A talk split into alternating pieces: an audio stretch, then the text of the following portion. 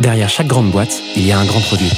Derrière chaque grand produit, il y a des gens talentueux, passionnés et ambitieux. Oh, that's music to my ears. On les appelle Product Manager, CPO ou Product Leader. Oh, yes, yes. Quel que soit leur titre, ils ont tous la même mission. Devenir la clé de voûte de leur entreprise à la croisée du design, du business et de la tech pour créer les futurs produits indispensables de demain. Well, that's excellent. Clé de voûte, c'est le podcast des products pour les products. Chaque semaine, je te fais passer un moment aux côtés des meilleurs leaders du produit français. Avec une mission, te livrer tous leurs secrets, méthodes et apprentissages pour devenir toi aussi la clé de voûte de ton entreprise. You know what? I like that idea. Ce podcast est rendu possible par Stellar, un accompagnement que j'ai lancé pour aider les products qui veulent propulser leur carrière. Oh, what's gonna happen to me? Que tu réfléchisses à ta prochaine aventure ou que tu veuilles décupler ta progression, notre équipe et nos mentors sont à tes côtés et t'accompagnent à travers des programmes sur mesure. No. Viens les découvrir sur wearestellar.io ou via le lien en description de l'épisode. Je m'appelle Timothée Frein et bienvenue dans Clé de voûte. Aujourd'hui, j'ai le plaisir d'accueillir Marion Turbet sur Clé de voûte. Contrairement à beaucoup de PM, Marion n'a pas tout de suite démarré dans la tech. Elle s'est d'abord forgé une solide expertise sur les métiers de la banque et de la finance à la Société Générale pendant près de 10 ans. C'est vers la fin de son aventure dans le milieu bancaire que Marion goûte au produit en lançant un projet entrepreneurial à destination de la diaspora sénégalaise. Quelques mois plus tard, elle rencontre les équipes de Epsor et rejoint la startup en tant que CPO. Marion vient sur Clé de voûte nous expliquer comment le goût du produit lui est venu.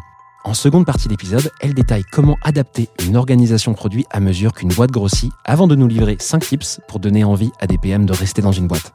Je te laisse quelques secondes pour te préparer et je te souhaite une bonne écoute. Salut Marion, comment tu vas? Salut Timothée et toi? Ça va super bien. Ravi de t'accueillir sur le podcast enfin. bah, Merci à toi de m'accueillir. Je t'en prie. Marion, tu es actuellement la Chief Product Officer, CPO de Epsor. Je veux bien que tu nous racontes un petit peu comment toi t'arrives dans le produit et comment t'en arrives à, à, euh, devenir euh, CPO de, de cette boîte Epsor qui d'ailleurs, j'ouvre une parenthèse, euh, a fait l'objet d'un petit podcast avec euh, Grégoire avec qui tu travaillais euh, juste avant qu'il passe aux opérations il y a quelques mois. Et bah voilà, j'accueille la CPO sur le podcast, je suis trop content de te recevoir là-dessus. Comment t'arrives toi dans le produit? Qu'est-ce qui fait que tu te diriges là-dedans, même si j'en ai parlé un petit peu en intro? Alors c'est vrai que je fais partie des gens qui n'ont pas fait du produit toute leur vie. En fait, à l'époque où moi j'ai terminé mes études, c'était encore un job qui était pas si fréquent que ça, que je connaissais pas. Maintenant, rétrospectivement, je me dis que si je l'avais connu, j'aurais probablement été faire du produit. Et donc, ce que j'ai commencé à faire, c'est travailler chez Société Générale, donc un grand groupe bancaire. Donc, ça fait une douzaine d'années. Et euh, j'ai commencé dans un- une sorte de programme interne qu'ils appellent l'inspection générale, qui est un truc qui te permet d'aller faire des missions en France, à l'étranger, dans tout un tas de, de services, euh, sur des missions de stratégie comme euh, de process, de, ça peut être à peu près n'importe quoi. Et donc, c'est un truc que j'ai fait pendant six ans, d'abord pour euh, participer à des missions, puis pour les, pour les encadrer. Et puis, suite à ça, j'ai j'ai bougé en interne dans des équipes plus de, de marketing et euh, pour lancer donc des, des produits, pour travailler sur des partenariats, ce genre de choses. Et à ce moment-là, en fait, il y a eu un, un programme d'intrapreneuriat qui a été lancé dans le groupe. C'était un truc un peu à la mode il y a quelques années. Pas mal de grandes entreprises euh, lançaient ce genre de programme qui permettait en fait de, de- en fait, globalement, ils faisaient un appel à projet, un appel à idées. Donc là, il y avait, euh, je sais plus, euh, plusieurs centaines d'idées qui avaient été déposées et celle qu'on avait déposée avec mon équipe avait été retenue.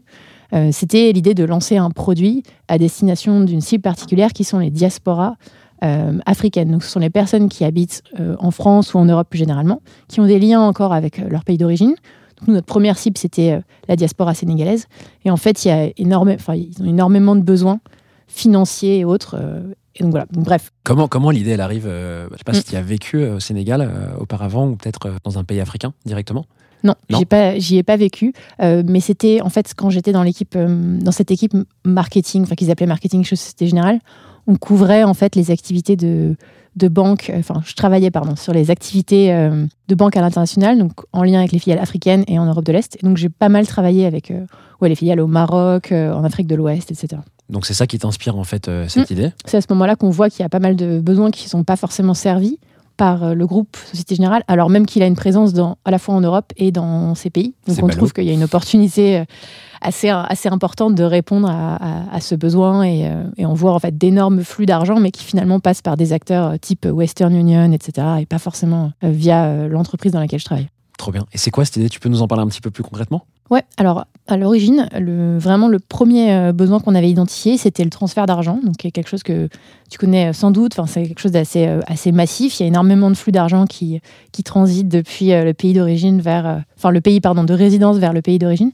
Et donc ce qu'on avait identifié, c'est que c'était euh, quelque chose qui était encore euh, très cher, assez traditionnel. C'était en train de bouger à ce moment-là. Il y avait quand même des nouveaux acteurs, mais c'était encore un truc. Euh, voilà, très, très cher et assez mal. euh, Enfin, le niveau de service n'était pas incroyable. Donc, on, s'est dit qu'on allait s'attaquer à ce besoin-là. Et en fait, assez rapidement, donc ce que je te disais, c'est que comment. Enfin, ta question, c'était comment je suis venue au produit. En fait, on a. hum, Ce projet-là, il a été incubé ou accéléré dans un incubateur qui s'appelle Make Sense, euh, dans lequel j'ai eu une super expérience. Donc, ça a duré à peu près un peu plus de six mois chez eux, où on a basé été, à en fait. euh, Paris-Bastille, non pas Exactement, ouais. C'est à Bastille. En fait, on était euh, donc euh, complètement hébergés chez eux, donc pendant six mois complètement en dehors du groupe, et on avait des plusieurs personnes donc de l'incubateur qui nous accompagnaient, des coachs, on peut dire, euh, sur différents sujets. Et, et moi, ça a été vraiment une, une vraie révélation en ce moment-là parce que j'ai adoré cette expérience. C'était vraiment l'occasion de comprendre un besoin utilisateur depuis le début, de lancer un voilà un, vrai projet de zéro un premier produit, de trouver le market fit. Enfin voilà, c'était vraiment cette phase-là euh, très très amont que je- que j'ai vraiment adoré. Donc, tu es salarié un- du groupe Société Générale à Mhm. l'époque. Ouais. Tu es envoyé dans cet incubateur où là, bon, j'imagine que c'est la guerre des deux mondes. Quoi. Euh, globalement, ça se passe pas du tout pareil, j'imagine. Ouais, Euh, ouais. Bah, on était un- incubés à côté d'autres euh, startups avec euh, des gens Du, euh, du qui- même, euh, de la même promo, entre guillemets, euh, de la société Ouais, mais générale, aussi pas mal de startups externes, tu vois, externe. qui avaient rien à voir avec, avec le groupe. Donc c'était hyper sympa parce que tu vois, on avait en plus euh, Make Sense, euh, c'est un, un startup qui incube des projets à dimension sociale et, Ouais. en- et, enfin à impact en tout cas. Et donc c'était hyper intéressant. Il y avait il y avait pas mal de boîtes qui étaient sur des projets euh, vraiment passionnants. Trop bien. Voilà. Donc, c'est six mois, euh, Mm. cette période d'incubation. Exactement, ouais. Qu'est-ce qui se passe pour toi là-bas? Parce que, bon, à nouveau, euh, je comprends que tu viens de l'inspection générale. Donc, pour ceux qui connaissent pas, je vous invite à regarder sur Google un peu ce que c'est. Euh, c'est. un, un- un programme, je sais pas comment tu dis ça, mais en gros, euh, qui te permet de voir plein plein d'aspects et de sujets dans une banque. Et ça existe dans pas mal de banques, pas qu'à la Société Générale. Tout à fait. Après, il y a différents niveaux. Bref, je pense qu'on va pas épiloguer là-dessus, mais en tout cas, tu devais, tu devais être vraiment balèze sur ces sujets, je pense, après six ans euh, euh, à l'inspection générale. Euh, et toi, tu arrives dans cet incubateur à Make Sense, j'imagine sur des sujets qui sont complètement loin de ça, même si tu es resté sur une dimension un peu fintech. Qu'est- Qu'est-ce qui se passe pour toi là? Ça te fait tout bizarre, non? Bah là, c'était génial parce que du coup, tu vois, c'est le pain que je pouvais éprouver parfois en étant dans une grande entreprise de, de devoir aligner euh, des milliards de personnes, de déployer beaucoup d'énergie pour faire avancer les trucs très doucement. Bah, tout ça, toutes ces barrières-là, elles se lèvent d'un coup et là, tu es libre pour faire euh, expérimenter tout ce que tu veux, euh, offrir à peu près n'importe quel produit à qui tu, veux, parler à qui tu veux. Enfin, c'est un truc vraiment. Enfin, moi, à ce moment-là, j'ai eu un déclic de. Alors vraiment, je me suis sentie beaucoup plus épanouie dans ce job que j'ai été jusqu'ici. Et en l'occurrence, moi, j'ai pas mal, enfin, on était en équipe, mais j'ai pas mal bossé plutôt sur la partie produit. Donc, qu'est-ce que c'est en fait notre proposition de valeur? C'est quoi le besoin de l'utilisateur C'est quoi leur pain? Euh, Et euh, tu vois, faire des premiers, hum, des premiers essais, quoi. Tu vois, alors commencer à proposer un, premier service, se rendre compte que c'est pas du tout ça, pivoter. Enfin, tu vois, cette partie-là, moi, j'ai beaucoup bossé euh, là-dessus, sur cette partie-là et j'ai vraiment adoré. Trop bien. Donc toi, tu prends un peu les rênes du produit, tu dis sur ce projet, je veux dire, hein, donc euh, tu, tu te renseignes un petit peu. Comment tu commences au début? Est-ce que tu, euh, tu te renseignes un peu via de la littérature ou vraiment tu apprends en marchant, euh, en montant ce projet? Qu'est-ce qui se passe euh, pour toi? Bah alors c'était assez rigolo parce qu'en fait on est arrivé, on avait déjà exploré un peu l'opportunité euh, parce que bah, pour lancer l'idée, on s'était comme un peu intéressé à ce qu'on, enfin tu ce qu'on avait déjà et puis en fait comme comme je te disais, le groupe Société Générale est implanté en France, en Afrique. Ça fait quand même longtemps qu'ils ont pondu un peu des études ou mand- mandaté un peu des études pour comprendre un petit peu les besoins de, cette cible particulière. Euh, et en fait, euh, donc nous, on arrive un petit peu avec euh, sous le bras notre bagage, tu vois, d'instituts de sondage qui ont vendu telle étude, de données de marché, des trucs comme ça. Et là, les personnes de Make Sense à ce moment-là nous disent OK, super, mais et du coup, enfin, vous leur avez parlé aux, aux Sénégalais de France euh, et, là, euh, donc là, assez rigolo parce que bah en fait non, on leur avait pas parlé directement, tu vois, on avait on avait juste exploité des données indirectes. Et donc ça, ça a été un, pareil aussi un, moment de déclic dont je me souviens pas mal.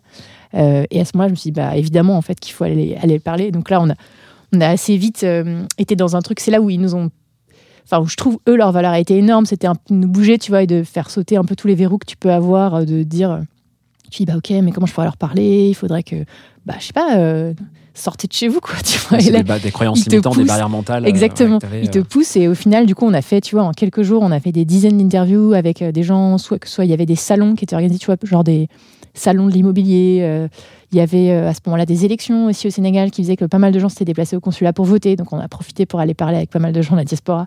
Voilà, on, on s'est déplacé dans certains quartiers aussi et tout. Et donc bref, ça nous a permis, tu vois, de en quelques jours euh, déjà euh, enlever euh, toutes les hypothèses qu'on pensait être des certitudes qu'on avait sur ces utilisateurs et leurs besoins. Bon, tout était faux en fait. Globalement, en quelques jours, tu comprends que le transfert d'argent, c'était, c'était pas vraiment un problème. Ils avaient déjà des solutions. Oui, parfois c'était cher, mais finalement, en fait, c'était pas vécu comme un, comme un souci. Et surtout, c'était un... il y avait déjà énormément de nouveaux trucs qui étaient sortis et beaucoup d'usages qui, s'étaient déjà, qui avaient déjà changé. Quoi. Donc on découvre que, que ça, ça n'en est pas du tout un. Et à l'inverse, il nous parle de beaucoup de trucs. Et pour le coup, on se rend compte que, en fait, ce qui était euh, finalement plus perçu comme un problème, c'était le fait que beaucoup d'entre eux, beaucoup de personnes à qui on a parlé, avaient des euh, investissaient en fait dans leur pays d'origine ou avaient le souhait de le faire, notamment dans l'immobilier, pour euh, tu vois soit se faire construire un, enfin construire, faire construire ou acheter une maison pour leur retraite, ou ça pouvait être aussi dans une logique de pur investissement parce que finalement ils voient que l'économie du Sénégal est en plein développement et tout. Voilà, c'est ça. Et donc pour faire ça, en revanche, pour investir euh, dans un autre pays, c'est hyper compliqué. T'as pas, pas de banque qui te prête pour faire ça. euh, ni en France ni au Sénégal. Du coup, les gens trouvaient des espèces de contournements, genre des espèces de cumul de crédits conso ou, euh, ou parfois des trucs plus traditionnels d'aller demander de l'argent à des proches ou des communautés et tout. Et donc là, on se rend compte que là, il y a un problème. Ça, c'est très bon signe. Quand tu trouves des usages un peu détournés, Exactement. une manière de faire, globalement, c'est qu'il y a un produit à faire derrière. Ouais. Exactement. Ouais. Et donc, du coup, on a, on a complètement changé d'avis, en fait, assez vite, et grâce à Make Sense et au fait qu'il nous ait poussé à aller leur parler directement. Et en fait, tout de suite, en fait, tu dégages ton idée initiale, et on est parti sur, sur une autre chose qui, après, évidemment, a été affinée et tout. euh. Premier pivot. Voilà. Voilà. Ok. Donc ça, c'est la période d'incubation dure six mois. Je comprends qu'en fait, vous pivotez un petit peu de modèles, de propositions de valeur et même en fait de, de, de problèmes à résoudre. Quoi. Exactement. Euh, Qu'est-ce qui se passe ensuite euh, une fois que vous avez pivoté? Elle devient quoi cette idée? Bah ensuite, il y a eu, enfin, on s'en est suivi du coup une autre phase qui était euh, de bah, premier, si tu veux, premier MVP quoi, de ta solution. Et donc ça, pour ça, on a, on a un peu, ils nous ont là aussi poussé hyper bien. C'était génial à, à être hyper, enfin, aller directement, euh, pas réfléchir trois plombs parce que c'était ta solution, mais en vrai mettre en place quelque chose euh, très rapidement. Donc concrètement, on a commencé à faire, tu vois, une pauvre landing, à aller euh, proposer à des personnes à qui on avait, pas, on avait parlé de trouver un moyen de les financer. Et en gros, on a on n'avait pas vraiment de produit, tu vois. On a commencé à vendre un truc qu'on n'avait pas vraiment, qui était, bah, on va vous accompagner dans votre financement de votre, euh, votre projet à l'étranger. Et donc, euh, ça a été, donc on a monté une sorte de mini centre d'appel, tu vois, qui était en fait nous-mêmes. on était des conseillers clientèle, tu vois. On, faisait en sorte de générer des leads via des campagnes, style sur Facebook et autres. Et ces leads-là, bah, on, les, on les qualifiait et on, faisait nous-mêmes le rôle de, conseiller. On, on qualifiait les, les besoins des personnes, euh, leur, leur dossier, on montait ça et on envoyait ça euh, chez Société Générale. Euh, Bon, je te passe. Il y avait aussi des détails un peu de structuration de ces crédits et tout, mais c'est moins du produit qui nous intéresse ici. Mais en tout cas, on a, on a fait, enfin, si tu veux, on a monté le truc par petits bouts sans avoir vraiment, euh, tu vois, avec les classiques Typeform et compagnie, on n'a Ouais. rien, rien développé. Quoi. Bon, as, en fait, tu as fait un, un bout de formation de produit euh, déjà à ce moment-là. C'est ce Mm. que je comprends quand même, hein, le fait d'itérer, de tester, euh, Ouais, de trouver des, euh, ce qu'on peut appeler un MVP, peu importe la terminologie. Ouais, c'est ça. Euh, trop cool. Et, et ce projet, du coup, il vient quoi J'imagine que depuis que tu es, chez Epsor, il- il- à moins que tu le fasses à côté, que tu le dises à personne, il n'existe plus ce projet. Qu'est-ce qu'il est devenu? Bah, ça a été assez compliqué vers la fin du projet parce que, euh, tu vois, pendant toute cette période, tu tu- tu- tu t'abstrais un peu de toutes les contraintes que tu peux avoir quand tu es une grande banque. Et puis à la fin, en fait, vient le moment de l'intégration. Et donc là, tu as des sujets de ben, qu'est-ce que tu as le droit de faire, quelles sont les contraintes que tu peux avoir en termes juridiques, de conformité et tout? Et là, tu te prends un peu euh, toutes Là, les le équipes sérieux. internes Il y a le sérieux qui débarque.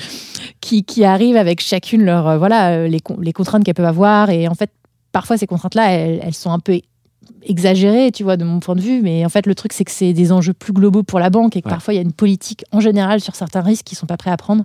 Euh, et en l'occurrence, nous, ça a été, on a été pas mal concernés. Donc, on a on s'est pas mal battu en interne, on a eu beaucoup de beaucoup d'échanges, on a essayé de faire bouger pas mal de lignes. Puis au bout d'un moment, il y a certaines choses qu'on a vu qu'on n'arriverait pas, à, tu vois, Ouais. à changer. Donc moi, à ce moment-là, je me suis dit, ok, bah j'ai pas mal appris à travers cette expérience, j'ai adoré, mais je pense que ce, ce truc, il va pas aller assez vite pour moi, donc j'ai envie d'aller faire autre chose. Et donc, j'ai commencé à regarder autour euh, ce, que, ce que je pouvais aller faire. Et, et en fait, ça m'a appris que. Enfin, ce que cette expérience m'a appris, c'est que j'ai adoré, adoré le produit, en fait. J'ai découvert un peu le job. à ce. Ouais, Mm. Parce que ce qu'on n'a peut-être pas souligné, ou, ou peut-être que j'ai pas posé la question, c'est que le but de ces programmes d'intrapreneuriat, si je comprends bien, Mm. ce, ce call, je crois que ça s'appelle le Startup Internal Call, un truc comme ça, euh, ça. Société Générale, j'avais dû voir ça pa- passer euh, quelque part.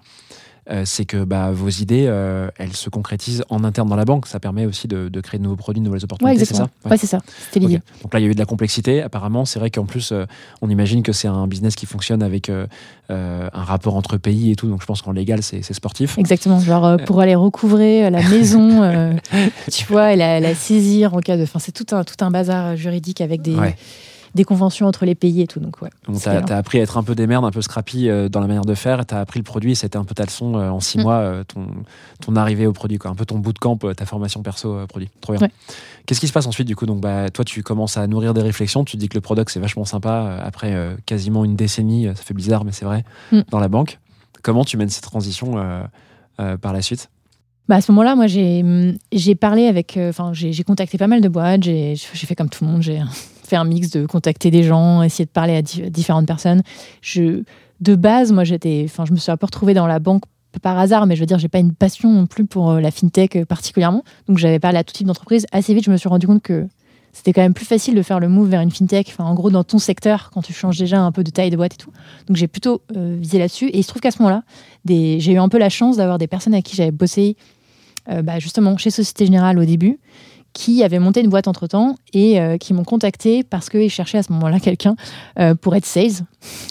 Donc je me suis dit, bof, ça coûte rien d'en. Bof, let's go. Puis je leur ai un peu retourné le cerveau pour finalement m'occuper du produit chez eux.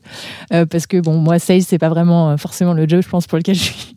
Je serais ni la meilleure euh, ni la plus euh, la plus épanouie quoi. Donc euh, et à l'inverse en fait à ce moment-là ils avaient euh, ils avaient un besoin côté produit et donc du coup le, le truc s'est fait comme ça. Donc fond, c'est vraiment une opportunité.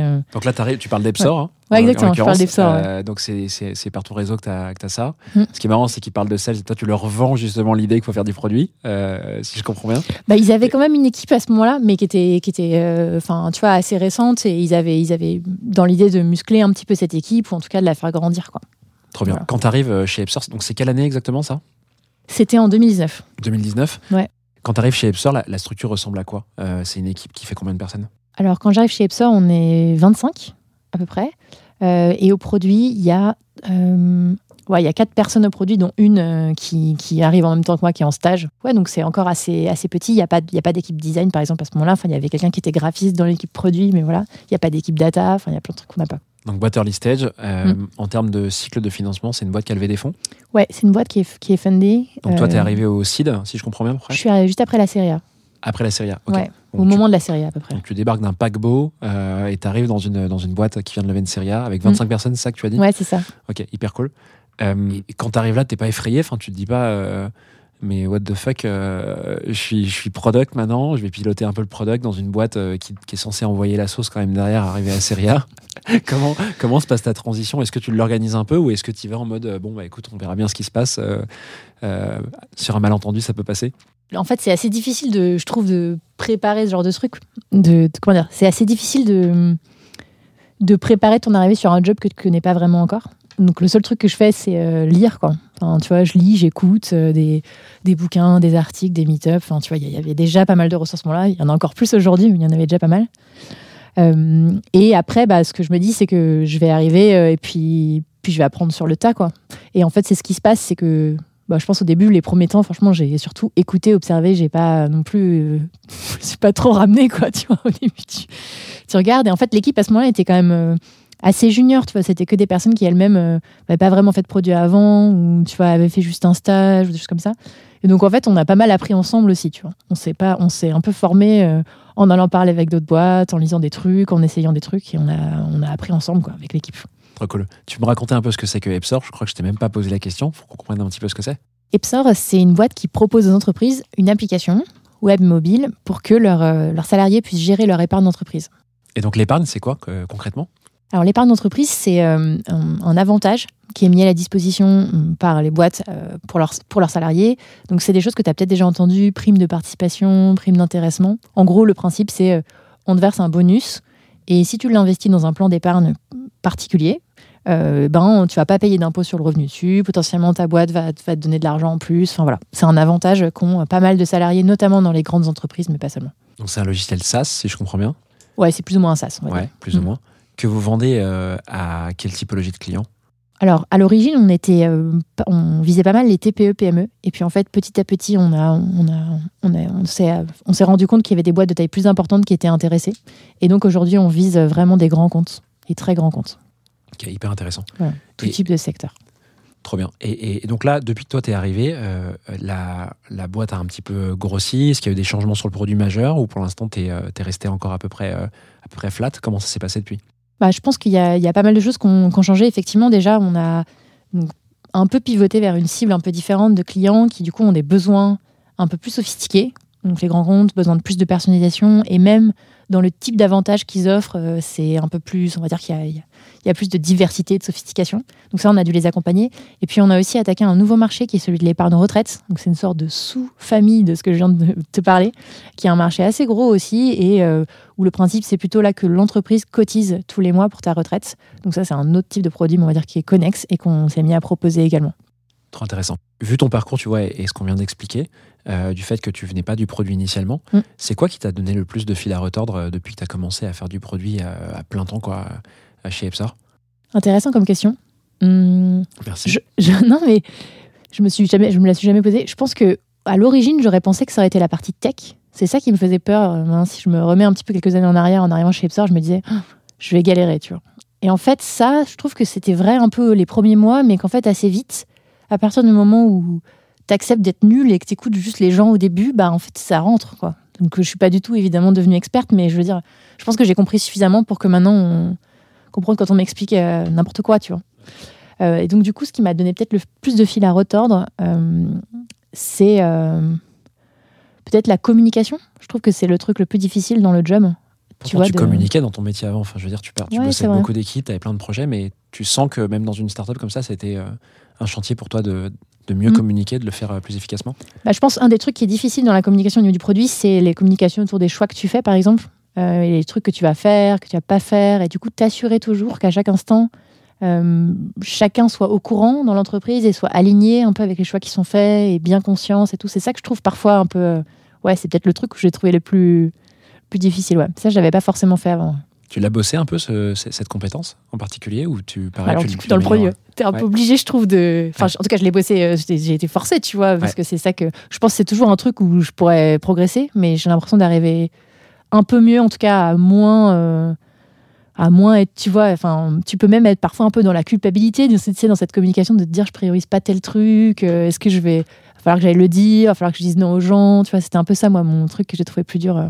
Donc ouais, au, fil du temps, tu, tu quand même, tu, tu apprends à assumer, à être un peu plus, à être un peu plus pédagogue, peut-être aussi quand, quand tu expliques pourquoi tu fais tel choix ou tel renoncement.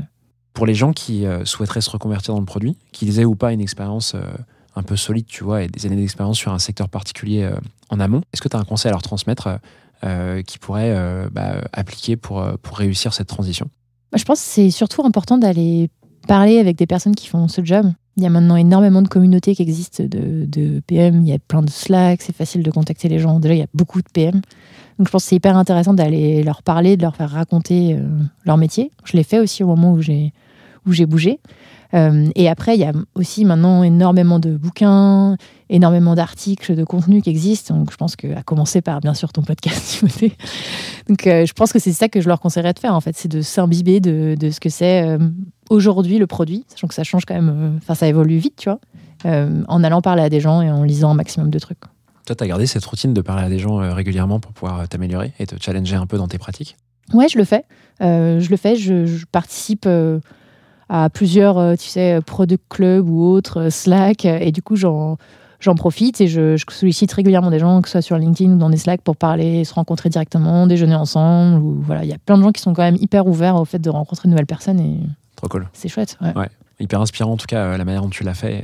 Je connais pas beaucoup de, de gens tu vois qui ont eu un, un gros parcours dans autre chose avant et qui sont passés ensuite product. Il y en a quelques-uns Mm. mais c'est quand même assez rare donc hyper cool que tu aies eu le courage de, de le faire parce que c'est en plus tu vois je trouve à titre perso que c'est un ça peut être un peu fermé des fois comme métier. Euh, comme beaucoup de Mm. métiers, c'est hyper dur de se reconvertir, tu vois, et d'y aller. On va favoriser les gens euh, qui, euh, qui ont eu un peu un tronc commun product depuis, euh, depuis Ouais. qu'ils sont sortis du, tu vois, d'école.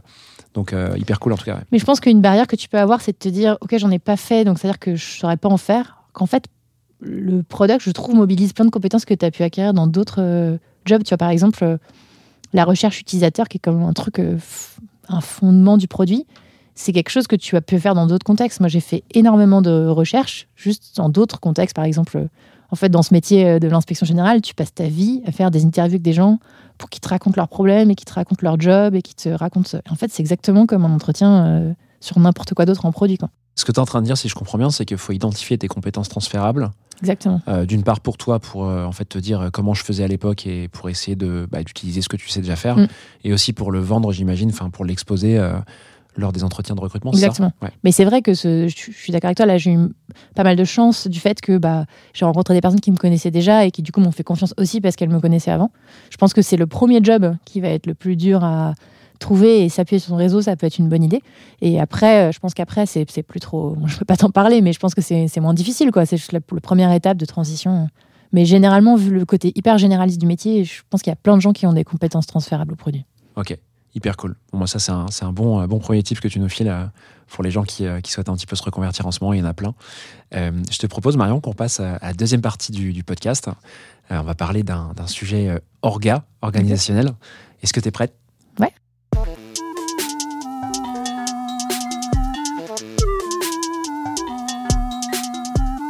Ok, Marion, je te propose qu'on démarre ensemble le sujet orga de cet épisode. De quoi tu voulais nous parler aujourd'hui? Alors, je voulais euh, te proposer de te raconter comment on a utilisé une approche produit pour euh, repenser notre orga produit. Trop bien, hyper intéressant. Pourquoi tu dis que tu veux appliquer euh, une approche product pour revoir la façon dont vous vous organisez? Parce qu'en fait, on, on sentait, on, on est arrivé à un moment là en fin d'année où on sentait qu'on avait besoin de changer d'organisation. On s'apprêtait un peu à foncer dans OK, qu'est-ce que ça va être la nouvelle orga? Et là, on s'est dit OK, c'est intéressant de prendre un pas de recul et de se dire pourquoi on veut changer d'orga Quels sont les problèmes Et en fait, en se disant ça, on s'est rendu compte qu'on était exactement en train de faire la même chose que ce qu'on faisait euh, euh, d'habitude sur n'importe quel problème. Et je pense que c'est une méthode qui a, qui a de la pertinence pour plein de sujets, et notamment les sujets d'orga. Trop bien. Ça a été quoi le déclencheur euh, chez Epsor pour dire tiens, c'est peut-être le moment, le point culminant où il faut que l'organisation elle soit revue? Il y en avait plusieurs. Je pense que déjà, ça faisait 12-18 mois qu'on avait, qu'on avait la même organisation. Et généralement, je trouve que c'est un cycle dans les petites boîtes où euh, bah, tu ressens généralement le besoin de rechanger. Euh, mais c'était pas vraiment la raison, mais juste un point de contexte. Euh, c'était aussi un moment où on a voulu faire évoluer notre stratégie produit. En tout cas, c'était la fin d'année. On, on se reposait la question de quels être nos, grands objectifs, notre grande stratégie pour l'année qui suivait. Et puis, on avait aussi des petits signaux qui nous montraient que ça fonctionnait pas totalement comme euh, dans notre cas, il y avait par exemple des PM qui n'étaient pas forcément hyper euh, satisfaits de leur scope. Je trouvais que la recherche utilisateur, elle était concentrée dans certaines équipes.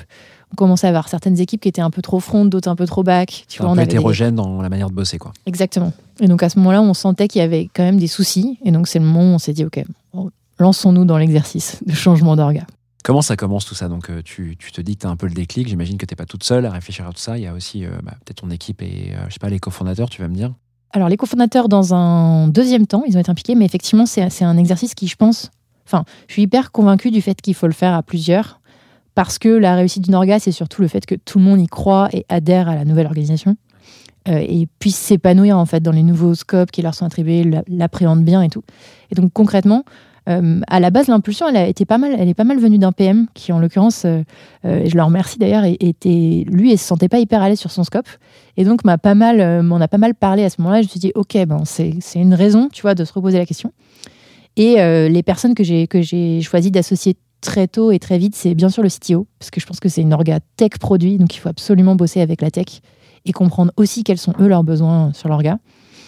Et après, euh, bah, je, pourrais t'en parler plus en détail, mais en gros, à tous les moments, on a essayé d'aligner à chaque fois tous les PM et les leads dev euh, pour être sûr qu'on était, on était tous alignés sur les problèmes puis la solution.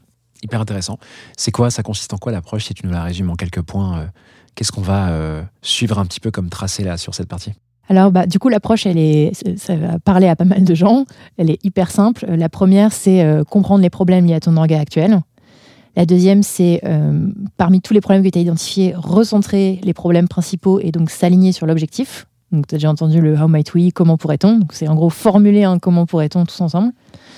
Et ensuite, euh, bah, partir dans une phase de divergence, on va dire, sur la solution. Tu cherches, tu cherches différentes solutions, tu vas bench différentes orgas. Et enfin, la dernière étape, bah, s'aligner sur la, sur, une, sur la solution retenue. Trop bien, effectivement, c'est une démarche qui parle pas mal, euh, je pense, euh, au PM. Ça ressemble un petit peu au double diamant pour ceux qui connaissent un peu le, le schéma, mais peu importe. Euh, trop cool de voir comment tu l'appliques à l'orga. Bah écoute, let's go. Je te propose qu'on parle de la première étape qui est, euh, j'ai déjà oublié, zut. Comprendre les problèmes. Voilà, comprendre les problèmes. Exploration du problème. Comment tu, euh, tu plonges sur ce sujet en matière d'orga pour comprendre les problèmes? Comment ça s'est fait concrètement du coup? Alors, ce comment on l'a fait? On a, on a choisi de le faire à plusieurs parce que je pense qu'il faut que les problèmes ils soient partagés pour que les gens aient envie de changer. Et donc concrètement, on a fait un, un gros atelier avec tous les PM, les lead dev, le CTO. Comme on était nombreux, on a fait un peu le truc tu sais, avec des sous-groupes, euh, TA2, puis A4, enfin le truc classique d'atelier. Et en gros, l'objectif c'était euh, de, tu vois, t'avais- tu devais répondre à plusieurs questions, type qu'est-ce qui fonctionne aujourd'hui, questions hyper simples. Qu'est-ce qui fonctionne bien aujourd'hui dans notre orga? Qu'est-ce qui fonctionne mal? Qu'est-ce que vous voudriez qu'elle permette de faire? Questions simples comme ça. Et ça a permis de faire ressortir des problèmes qui étaient en fait communément partagés.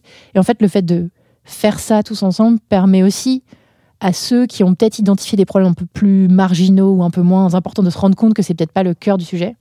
Et donc, ça permet à tout le monde d'avoir une même vision des problèmes prio à adresser. Donc, concrètement, nous, tu vois, ce qui était ressorti à ce moment-là, c'était euh, euh, le fait, comme je te disais, que la recherche utilisateur était trop concentrée, le fait qu'on avait un pattern équipe back, équipe front, euh, le fait aussi qu'on avait euh, tu vois, des, des enjeux trop découpés. Donc, par exemple, on avait des équipes qui étaient, dont la mission était pas mal centrée autour de la scalabilité du produit.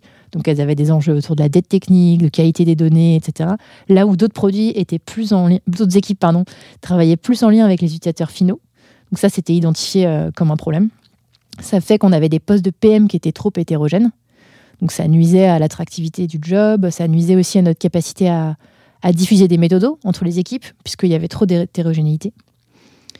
Euh, un autre problème qui était pas mal ressorti, c'est qu'on avait, euh, parmi nos objectifs prioritaires de la boîte, on avait deux sur quatre qui étaient principalement adressés par une seule squad. Donc c'était déséquilibré en fait en termes de participation à la stratégie de l'entreprise et voilà, alignement avec la stratégie. Et puis euh, le dernier problème, je pense, qui était ressorti, c'était le fait que le scope des équipes n'était pas toujours clair. Par exemple, en fait à ce moment-là, on était organisé en, on va dire en simili impact team, c'est-à-dire que c'est pas des vrais impact team, mais on va dire que ça, ça s'en approchait. Ça nous faisait en fait des, on avait un problème de trou dans la raquette, c'est-à-dire que comme chacun avait un peu sa mission, son objectif, tout ce qui ne rentrait pas strictement dans ses missions, ses objectifs, n'appartenait à personne. Donc à chaque fois qu'on avait, qu'on souhaitait faire une petite évolution, qu'il y avait une, même un, un sujet réglementaire, ou ça pouvait être un- même un bug, n'importe quoi, il y avait toujours un peu de discussion euh, sur dans quelle équipe ça devait tomber. Et donc ça se traduisait par des trucs qui étaient presque comiques, tu vois, je devais te faire tourner une sorte de roulette, euh, savoir quelle équipe allait prendre tel truc. Pour des petits trucs, hein, je parle pas de sujet majeur, mais... Et en fait, c'était un peu pénible de, à chaque fois avoir la discussion. Et ça créait, au-delà de ce côté euh, manque d'ownership, ça faisait qu'il y avait pas assez d'ownership tech aussi. Donc concrètement, il y avait des parties de l'application qui n'étaient pas vraiment maîtrisées par personne. Et on avait aussi un problème de, de connaissance, puisque comme l'application appartenait à tout le monde et que les, les équipes avaient des missions mais pas vraiment d'ownership, ça faisait qu'il n'y avait pas vraiment de personnes désignées comme étant les experts ou les personnes en charge de produire la connaissance ou de la documenter. Donc ça, c'était un vrai frein, euh, je pense, à notre euh, scalabilité. Comment les workshops sont faits? C'est un truc qui dure une matinée, euh, plusieurs jours? Comment c'est fait? Honnêtement, c'était assez rapide. hein. Je crois qu'on a mis une heure et demie et c'était c'était fait. Après, à l'avance, euh, enfin, il y avait quand même quelques personnes qui avaient réfléchi. Moi, j'avais passé un peu de temps à y réfléchir. Certains des PM aussi. C'était pas la première fois qu'on avait des discussions sur les dysfonctionnements. Mais en fait, t'as pas besoin non plus de, de- de dizaines d'heures pour te dire quels sont les problèmes. C'est plus la solution après qui va nécessiter un peu plus de temps. Donc les problèmes, euh, globalement, tu demandes à toutes les équipes, à des binômes ou bref, des, des groupes un peu plus importants, de noter ces problèmes. Mm. Euh, J'imagine qu'il y en a des dizaines qui ressortent. Ouais. Comment tu priorises les problèmes euh, à, à mettre en avant, enfin à, attaquer en premier Donc pendant l'atelier, donc chacun euh, écrit un petit peu les problèmes, ensuite chacun les restitue, donc format un peu classique. Là, tu te rends compte qu'il y a quand même pas mal de choses qui se recoupent. Et ensuite, on a fait une synthèse en fait de ces problèmes euh, en disant, bah voilà, euh, ce qui a, finalement les quatre problèmes qui sont le plus ressortis et qui étaient partagés par globalement tout le monde, c'était ça, ça, ça. Et après, il y avait aussi des problèmes un peu plus marginaux qui ont été cités, c'est ça, ça, ça. Mais tu vois, c'était assez évident en fait parce que les gens partageaient plutôt le constat. Et ce qu'on a aussi fait, c'était noter, enfin demander aux, personnes d'identifier ce qu'elles appréciaient dans le regard actuel. Et ça aussi, ça a été utile. En gros, qu'est-ce que vous voulez conserver? Par exemple, un des trucs qui fonctionnait très bien dans notre ancien orga qu'on voulait conserver, c'était le, le faible nombre de dépendances qu'on pouvait avoir entre les équipes. Ça, ça arrivait rarement qu'on ait des vraies dépendances entre les équipes, donc on voulait essayer de ne pas les, pas les augmenter. Hyper intéressant. Sorti de cette euh, première phase, qui est la première étape de ce que tu vas nous raconter, Euh, donc là, tu sors avec des problèmes qui sont priorisés. Tu sors aussi avec euh, ce, que, ce que tu disais, c'était euh, ce qui fonctionnait bien initialement dans votre ancienne version d'organisation. Mm. Qu'est-ce qui se passe ensuite sur la prochaine étape? Ensuite, prochaine étape, elle est, elle est assez courte, mais en gros, c'est résumer ces problèmes en un how might we, donc comment pourrait-on? Donc, euh, en, en l'occurrence, ça, c'est parfois les comment pourrait-on, c'est souvent court. Là, pour un orga, on veut qu'elle fasse ça, ça, ça, donc ça va être un peu long. Mais en gros, tu essayes de formuler les objectifs que tu vas chercher à atteindre à travers la prochaine orga, ce qui va faire que ça va te fournir comme des critères en fait d'évaluation d'orga possible.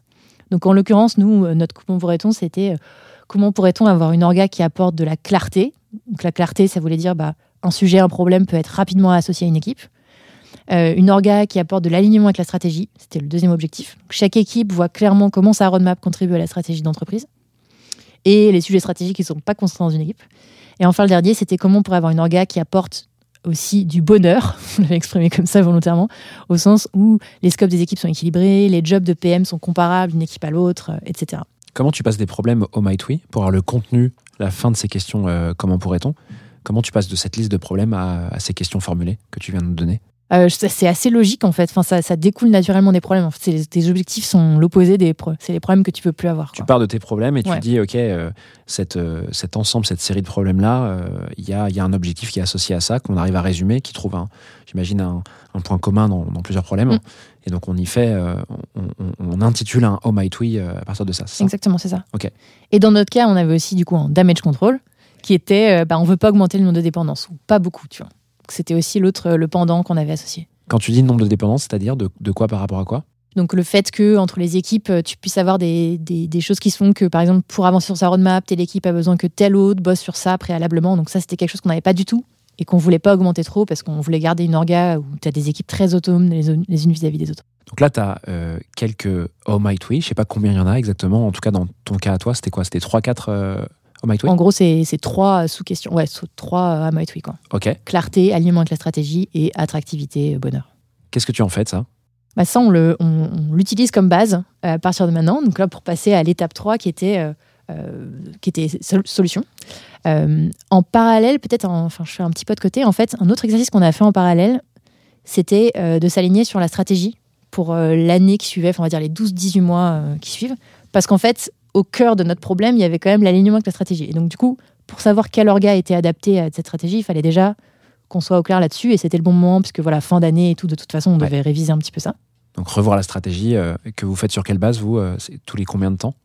Euh, bah, généralement, au moins, au moins ouais, annuel, tous les 12-18 mois, on 12-18 essaye à peu près de, ouais, de, D'accord. de, de- de se réaligner.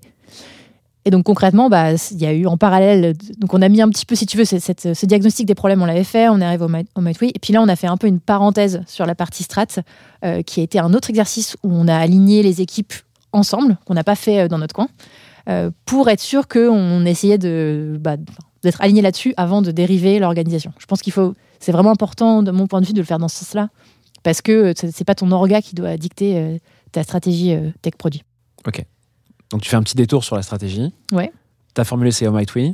Et donc tu me disais, euh, à l'instant, tu voulais rajouter un truc là-dessus? Ouais, non, peut-être pour te dire que sur la strat aussi, on a eu une approche euh, très euh, collaborative. Je pense qu'on qu'on a toujours dans, dans la boîte et qui me paraît hyper importante.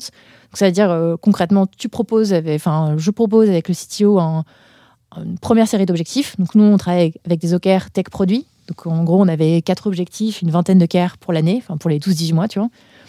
On fait une proposition avec le CTO, c'est challengé une première fois par les lead dev, les PM, on itère et on le fait vraiment, tu vois. C'est-à-dire qu'il y a vraiment des changements entre ce qu'on leur a proposé, ce qui est au final dans la V2, c'est pas juste un. C'est pas un alignement où juste on leur demande d'être d'accord. C'est ils ont posé des vraies questions et on a vraiment remis en question certains des choix qu'on avait proposés. Une fois que tu as fait cette première itération, euh, on, bah, on challenge avec les founders cette fois. Euh, idem, ils font surgir de, nouvelles idées, de nouveaux questionnements. On refait une petite itération. Donc là, la difficulté dans cet exercice-là, c'est que tu vas avoir plusieurs trucs en parallèle puisque les premières personnes à qui tu as parlé, tu étais aligné avec elles.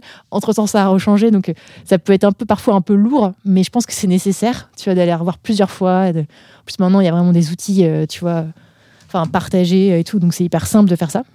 Mais ça prend quand même du temps. Et puis en dernier, euh, le codir, donc les autres personnes des autres équipes, pour s'a- s'assurer aussi qu'ils sont- qu'ils aient en tête cette stratégie, qu'ils soient alignés un minimum et tout. Qu'est-ce qui se passe une fois que tu as fait ça en parallèle? Une fois que tu as fait ça, bah, ça c'est un énorme input pour euh, ton orga après.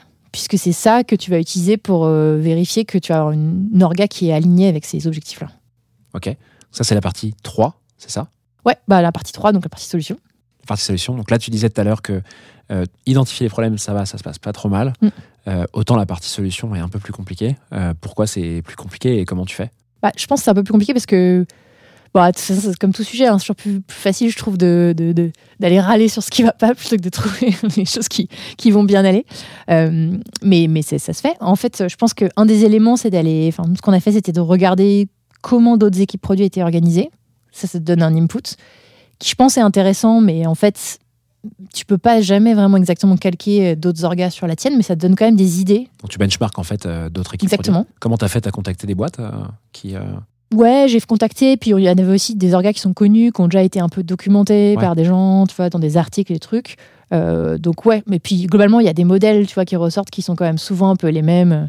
Euh, feature team, impact team, enfin, tu vois, t'as un peu des trucs qui ont déjà été théorisés et tout, donc tu as une petite idée. Et effectivement, on- tu- je trouve ça intéressant aussi de parler avec des personnes parce qu'elles vont te dire aussi les failles, enfin, elles vont te parler aussi des problèmes qu'elles rencontrent Hmm. ça va te permettre de, de- de relativiser. Mais en fait, ça, tu, ça sert à rien, je trouve, de le faire. Enfin, c'est utile de le faire, mais je pense qu'il faut pas non plus trop aller. euh, Enfin, c'est c'est pas ça qui va être central. Après, je pense qu'il faut se mettre à bosser. Et donc, nous, dans notre cas, on a, on est finalement arrivé sur un modèle un peu mixte. Euh, donc ça, ça s'est fait euh, concrètement. On, faisait des propositions avec le CTO et idem, on repartait à chaque fois dans des boucles d'itération avec les PM, les leads. Donc ça prend quand même le tout prend quelques semaines hein, de s'aligner sur le truc. Mais euh, c'est ce qui est génial, c'est que du coup les gens sont impliqués dans le process et donc après l'orga c'est la leur, tu vois. T'as plus de sujet de il faut aller la réexpliquer et tout, c'est fait en même temps. Comment tu trouves la, bonne organisation qui répond euh, à, à toutes les inputs que tu as trouvées euh, sur les points 1 et 2 euh, auparavant? Comment tu dis, OK, c'est celle-là qui va répondre au my tweet de base et aux problèmes de base? Déjà ton mode tweet tu l'as de base quand tu essayes de faire une proposition. Et en fait, à chaque fois, ta proposition, tu essayes de la confronter, de revenir à ton my tweet pour voir à quel point justement elle y, elle y répond. Donc dans notre cas, tu vois, il y avait des éléments clés, alignement avec la stratégie, clarté, c'est-à-dire le fait que tout appartienne à un scope d'une équipe. Euh, bah, c'est des choses que tu peux vite vérifier dans une proposition d'orga si, si ça fonctionne ou pas. Tu vois. Hmm. Mais c'est basé que sur des retours euh, théoriques, des documents euh, ou euh, des échanges avec, avec d'autres products. Dans les faits, peut-être que ça se passe pas exactement pareil. Donc, tu as été obligé à un moment de d'oser essayer une organisation, non? Ouais, ouais, car- carrément. ouais, ouais. Mais ce que je veux dire, c'est qu'au moins, en fait, l'intérêt de faire ce One et cet alignement sur les problèmes avant, c'est que euh, tout le monde a bien compris euh, l'essence ou les objectifs de la nouvelle orga. Ouais. Et, euh, et que du coup, on, est, on a ça en tête quand on l'a construit, tu vois. Et qu'on n'est pas sur un truc où finalement on, on essaie d'imiter une autre organisation, où on essaye de faire l'opposé de ce qu'on avait jusqu'à présent, tu vois, de- tu vois, sur un truc comme ça, où au moins tu es assez au clair sur tes objectifs. quoi. Après ce choix de nouvelle organisation que tu dis être un mode un peu hybride, un modèle un peu hybride, Ouais. qu'est-ce qui se passe ensuite? Une fois qu'on a fait ce choix, tu veux dire? Ouais. Bah ensuite, la dernière étape, nous on avait choisi de le faire à la fin, euh, c'est de, de voir qui va où. Donc là, c'est vraiment l'étape euh, qui sont les, PM qui vont bosser en quel squad, qui sont les lead devs qui vont bosser en quel squad. Donc ça, c'est l'étape qui va un peu généralement cristalliser un peu plus les, frustrations. Et je pense que c'était intéressant de le faire à la fin parce que du coup, ça fait que les, gens sont un peu libérés de leurs propres biais, propres euh, cas personnels quand ils réfléchissent à l'orga et à la stratégie. En fait, tu demandes à tout le monde de te concentrer sur quelle est la meilleure stratégie produit tech et quelle est la meilleure orga pour l'atteindre. Et dans un deuxième temps seulement, tu te dis, OK, qui veut aller où Et là commence. et donc, du coup, ça, ça rend, je pense, l'exercice beaucoup plus objectif et tout. Et là, pour faire ça, bah, ça c'est toujours la partie un peu plus difficile. Donc, euh, bon, bah, je vais pas te dire de trucs transcendants, mais il faut essayer de satisfaire au max les affinités. Euh, euh, donc, mon rôle là-dedans, c'était de m'assurer que bah, chacun avait aussi bien en tête les besoins et les aspirations des autres, tu vois, pour comprendre pourquoi parfois ils n'avaient pas forcément leur premier choix et mieux l'accepter. Et puis aussi montrer ce qu'il y avait d'intéressant dans chaque scope et essayer d'équilibrer au maximum les, les scopes pour qu'il y ait des trucs euh, qui intéressent tout le monde dans chaque scope. Quoi. Trop bien. Est-ce que tu as un autre point à rajouter sur cette démarche? Je pense que ouais, je pense qu'il y a un truc assez important, c'était le. Je t'ai- parlé un petit peu de la tech. Euh, je pense que dans le passé, quand on a fait des orgas, on les a quand même, elles étaient quand même pas mal poussées par le produit, Euh, et qu'en fait c'est hyper important, je pense, dans le découpage comme ça de squad, d'avoir la tech parce que ils vont avoir des besoins particuliers. Donc dans notre cas, par exemple, il y avait un vrai besoin fort d'ownership des assets techniques, donc c'est les API, les bases de données et autres, qui n'était pas trop le cas dans notre ancienne orga, et donc il y avait vraiment ce besoin qui a été exprimé et qui était au cœur de notre White justement. Comment on fait pour donner euh, plus d'ownership aux équipes? Euh, et de la même manière, sur la partie stratégie, enfin, nous, je sais que c'est un exercice qu'on fait vraiment avec le CTO, parce que dans nos objectifs, il y a aussi des objectifs tech, on va avoir des objectifs de résilience, de performance, et on a vraiment une stratégie commune, et on s'assure que cette orga et cette strat, elle fonctionne pour les deux équipes. Et donc là, cette démarche, tu l'as fait combien de fois? Une fois chez Epsor pour l'instant? C'est la deuxième ou troisième fois. On va dire que c'est Ouais. la deuxième vraie fois qu'on fait un gros changement d'orga, mais la fois d'avant, on l'avait pas fait euh, selon ce modèle. Trop bien Marion, Bah, ce serait trop cool que tu nous résumes euh, les quelques points euh, de cette démarche qui te permet du coup de revoir ton orga produit euh, en suivant cette, cette approche produit. C'est quoi les, les 3-4 points qu'on a évoqués? Bah, le premier point qui est hyper important, je pense, c'est align- s'aligner en équipe, produit et tech, euh, sur les problèmes que cause l'organisation actuelle et aussi ce qu'on aime dans l'organisation actuelle, ce qu'on veut garder. Euh, prioriser ces problèmes et reformuler ça sous forme d'un How might we. Et enfin, euh, regarder un petit peu ce qui se fait ailleurs, mais assez vite, en fait, essayer de proposer des solutions qui répondent aux besoins prioritaires identifiés. Est-ce que tu pourrais nous dire à quoi ressemble bah, du coup ton orga actuel maintenant que cette démarche a été poussée en interne et qu'elle a et qu'elle est terminée? Donc nous, le- les découpages des squads, comment on l'a fait? On a hum, une squad en fait, c'est représenté par trois choses. D'une part, un, regrou- un regroupement de jobs, euh, donc des jobs to be done. D'autre part, des contributions qu'on attend de la squad aux objectifs de la boîte. Et enfin, des assets techniques euh, dont la squad est honneur. Donc, concrètement, des jobs, ça va être euh, euh, les tâches que l'utilisateur veut accomplir. Donc, euh, si je, je- peux donner un exemple. Euh, quand tu as une entreprise, par exemple, qui choisit de passer euh, chez Epsor, bah, les RH vont avoir tout un tas de jobs associés à la préparation de l'onboarding de leurs salariés. En interne, on a des équipes aussi qui vont euh, créer les salariés, créer l'entreprise, ce genre de trucs. Et puis après, tu as les salariés qui eux-mêmes vont venir sur notre plateforme créer leur compte. Donc tout ça, c'est un ensemble de jobs. Donc par exemple, il y a une orga qui, il y a une des équipes chez Epsor qui va porter l'ensemble de ces jobs. Euh, donc c'est en fait euh, un peu indépendant. Enfin, ce qu'on a choisi de faire, en fait, c'était pas avoir une orga par type d'utilisateur, mais plutôt quels que soient les utilisateurs par rapport à un moment particulier du customer journey. Ce qui fait que tu as une vision un peu 360 sur ce moment-là euh, pour ton client et tes différents types d'utilisateurs. Et en plus de ça, comme pour éviter un truc qui était purement un, découpage de job, on avait aussi de relier ça, on avait envie de relier ça à la stratégie, comme je te disais, c'était un de nos objectifs. Du coup, on a aussi proposé aux squads d'avoir des, de définir, on va dire pour chaque squad des contributions attendues aux OKR de la boîte. Donc ça va être, euh, par exemple, euh, une des squads va avoir comme mission plus particulière de bosser sur, je sais pas, la réduction du nombre de sollicitations des, équipes support sur euh, euh, tel problème. Donc par exemple le suivi des transactions chez nous, qui est un, pain de nos utilisateurs. Ce genre de choses. Et enfin, euh, je te disais, asset technique. Donc ça, c'était pour répondre aux besoins de la tech, d'avoir un ownership plus clair, notamment pour assurer la maintenance de, l'application. Donc ça veut dire, en fait, on a chaque squad est un peu, le, CTO utilise souvent le mot de jardinier, donc la squad jardine en fait son son, son, son groupe d'assets. Donc ça veut dire elle en, elle en prend soin, c'est elle qui documente, c'est elle qui, euh, qui doit monitorer ses assets, c'est elle qui s'assure que les autres, euh, les autres équipes en prennent bien soin, etc. Trop cool. Merci beaucoup Marion pour cette partie. Super cool. Je te propose qu'on passe à la troisième partie du podcast qui est l'open mic. Est-ce que tu es prête? Ouais. C'est parti.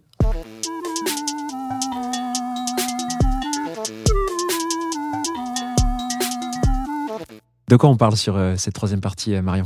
Je voulais parler d'un sujet qui était la rétention des PM, qui sont Grand des talents. sujet, grand sujet, excellent.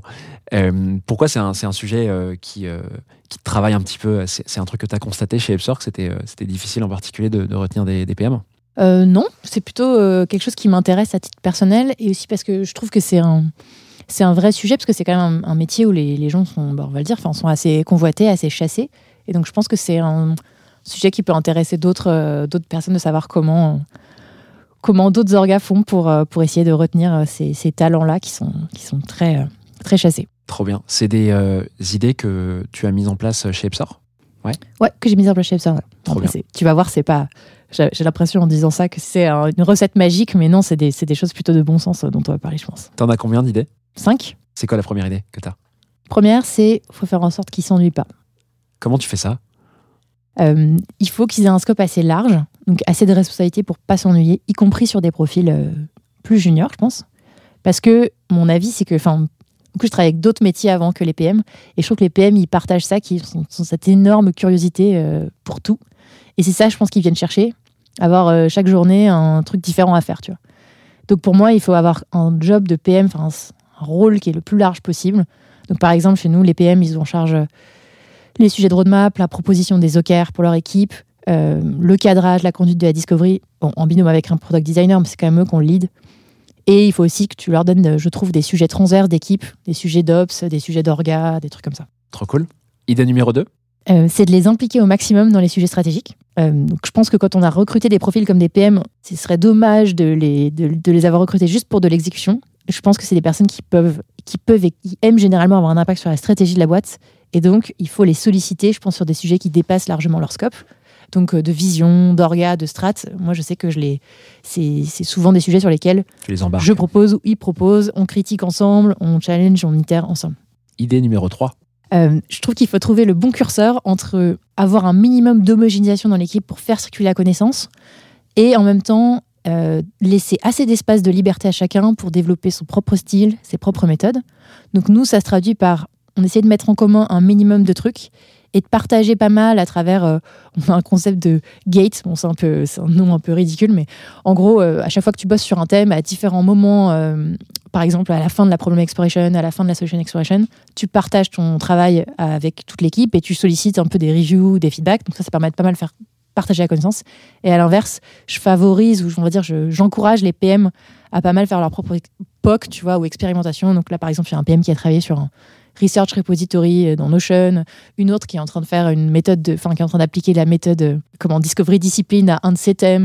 Donc en fait, ils, ont chacun un peu un espace de liberté pour expérimenter avant qu'on généralise des méthodologies. Un chantier de liberté, enfin une liberté de mener des chantiers, pardon, euh, euh, qui, qui vont euh, au-delà de leur métier, mais qui les aident quand même sur euh, la manière de pratiquer. Quoi. Ouais, exactement.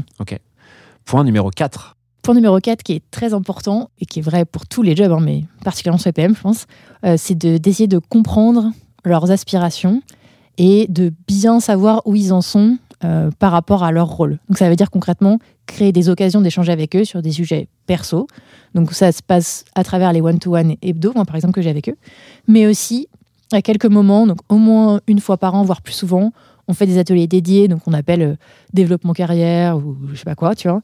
Et l'objectif, c'est de- d'identifier euh, ce qui aujourd'hui est un inconfort pour eux dans leur job. Donc je leur pose des questions du type où est-ce que tu te vois dans un an? Où est-ce que tu te vois dans cinq ans? Qu'est-ce qui pourrait faire que tu n'es pas là dans deux ans? Enfin, tu vois, des questions comme ça vraiment sur eux et pour essayer de bien comprendre euh, où ils en C'est sont. des challenges sur l'avenir. Ouais. quoi. Il y a un autre atelier que tu peux faire aussi hein, pour ça, c'est euh, ça s'appelle Moving Motivators. Ouais. Donc c'est en fait, t'essayes de, tu proposes à la personne de noter différents leviers de motivation euh, pour elle. Donc en fait, qu'est-ce qui pour elle, dans l'absolu, la motive au travail Donc ça va être, euh, je sais pas moi, le, le fait d'apprendre toujours de nouvelles choses ou le fait d'être dans un cadre suffisamment clair. Et en fait, les gens ont des ressorts de motivation assez différents. Et ensuite, dans un deuxième temps, tu les fais positionner euh, dans leur job actuel, dans leur rôle actuel, où ils en sont par rapport à, à chacun de ces leviers. Ça te permet d'identifier des points de, de frustration pour eux. Et en fait, suite à ça, l'idée, c'est, bah, après ces ateliers, c'est de mettre en place, bien sûr, ce qu'il faut euh, pour, euh, pour, bah, pour, pour faire en sorte que de résoudre Bien leurs sûr, problèmes. Tu vois. Donc, ça peut être des changements d'orgas, ça peut être des choses, ça peut aller. euh, ça peut aller assez loin. Bien sûr, parfois, c'est pas possible. hein. Quand les personnes ont des aspirations qui sont pas compatibles avec, je sais pas, la croissance de la boîte ou les opportunités que tu peux leur offrir, il faut l'accepter. Mais dans pas mal de cas, tu peux quand même agir sur des choses. Trop bien. Et pour finir, le point numéro 5. Point numéro 5, je pense que c'est très important de leur donner, d'être très sincère en fait et transparent, et notamment de leur donner beaucoup de transparence sur la stratégie de la boîte, sur ses difficultés aussi parfois, et euh, aussi le- leur donner là aussi l'espace pour challenger cette stratégie. En gros, euh, vraiment, euh, voilà, sur, sur la stratégie de l'entreprise, être très honnête et très, très transparent. Et aussi, moi, j'ai l'habitude d'être aussi assez transparent sur mes propres difficultés, parce que je pense que ça permet aux gens de s'ouvrir aussi, eux, le fait de soi-même montrer qu'on est, qu'on est, tu vois, euh, voilà, qu'on est prêt à parler de nos propres euh, difficultés, quoi. Super idée, merci beaucoup Marion pour ces cinq idées, vraiment euh, hyper cool. Je suis sûr qu'il y en a qui sont applicables dès le lendemain pour des gens qui gèrent euh, bah, leur talent en interne ou alors qui sont tout simplement managers produits. Je te propose qu'on passe à la dernière partie du podcast qui s'intitule Les questions flash. Est-ce que tu es prête? Ouais. C'est parti. Qu'est-ce qui t'énerve le plus dans l'écosystème produit? J'adore la communauté produit. J'aime beaucoup euh, profiter des contenus disponibles, écouter les gens, euh, me renseigner sur ce qui se fait. Mais parfois, je trouve que c'est un petit côté euh, qui peut faire un peu peur, au sens où c'est parfois pas très humble et un peu snob, je trouve, de mon point de vue. Et parfois, on a l'impression qu'il y a certaines personnes qui se pensent, tu vois, euh, limite si on n'est pas chirurgien ou un truc comme ça, alors que moi, parfois, je me dis, bah, on n'a quand même pas un impact incroyable sur le monde, tu vois, en tant que product. Et donc, ça, c'est peut-être le petit truc parfois qui me, qui est pas du tout évidemment le cas de tout le monde et qui peut donner en tout cas cette impression quand tu arrives de l'extérieur d'être un Mhm. monde un petit peu fermé sur soi parfois. Quel conseil tu donnerais à un PM en début de carrière? Euh, un truc que j'ai souvent entendu de PM que j'ai vu en entretien, c'était j'ai l'impression qu'il y a pas mal de PM qui pensent que c'est en allant dans des gros scale-up qu'ils vont apprendre le plus. Et je suis pas sûre de ça. Je pense que en allant dans une structure plus petite, euh, c'est, enfin, ça va être une super expérience parce que ça va permettre de, de chercher par soi-même euh, comment faire mieux quelque chose. Donc on va paradoxalement parfois plus apprendre que d'être dans une grosse structure où finalement on va nous donner des méthodologies qu'on va un peu plus devoir appliquer. quoi. Et pour finir, quelle est ta question favorite à poser en entretien? La question que je pose tout le temps, c'est raconte-moi un sujet sur lequel tu as travaillé depuis le moment où euh, ce problème ou cette opportunité était priorisée jusqu'à la mise en production de la solution. Et raconte-moi comment, quel rôle toi particulièrement tu as eu et comment tu as travaillé avec les autres personnes. Je pense que cette question, en fait, en fait c'est une question de- d'entretien utilisateur. quoi. C'est euh, raconte-moi telle expérience plutôt que de lui demander euh, comment il ferait ceci, plutôt que de lui faire raconter. En fait, la personne, en plus, comme c'est une question un peu longue, un peu fleuve, parfois c'est un truc qui ça peut prendre un quart d'heure, tu vois, qu'elle te raconte. Tu vas rebondir et tout. Ben, en fait, la personne va un peu oublier que tu es là et elle va vraiment raconter euh, comment elle a vraiment travaillé. Et je trouve que ça donne pas mal de billes sur euh, sa façon de bosser. Voilà comment gagner des points en entretien avec Epsor si ça arrive à quelqu'un un jour. Merci beaucoup Marion pour euh, cet épisode, c'était super cool, j'ai pris beaucoup de plaisir à, à l'enregistrer avec toi et euh, bah, Merci j'espère qu'on aura avec plaisir l'occasion de, de rééchanger à nouveau dans un contexte ultérieur sans doute. Ouais, avec plaisir. Merci beaucoup pour l'invitation. Je t'en prie, à bientôt Marion. Au revoir, Timothée. Voilà, j'espère que cet épisode t'a plu. I have everything here. Si c'est le cas, tu peux me soutenir de deux façons. Laisser 5 étoiles sur Apple Podcast ou Spotify et un petit commentaire, ou partager cet épisode à une personne de ton entourage. Oh, yes, yes. Je te remercie vraiment pour tes retours. C'est grâce à toi que j'améliore Clé de voûte pour le rendre utile à ton quotidien. Darling, this trip's an inspiration. N'oublie pas, si tu réfléchis à ta prochaine aventure ou à décupler ta progression, nous avons l'accompagnement qu'il te faut sur wearestellar.io. Well, that's excellent. Je te donne rendez-vous la semaine prochaine pour un tout nouvel épisode riche en contenu actionnable. À très vite I'm so happy.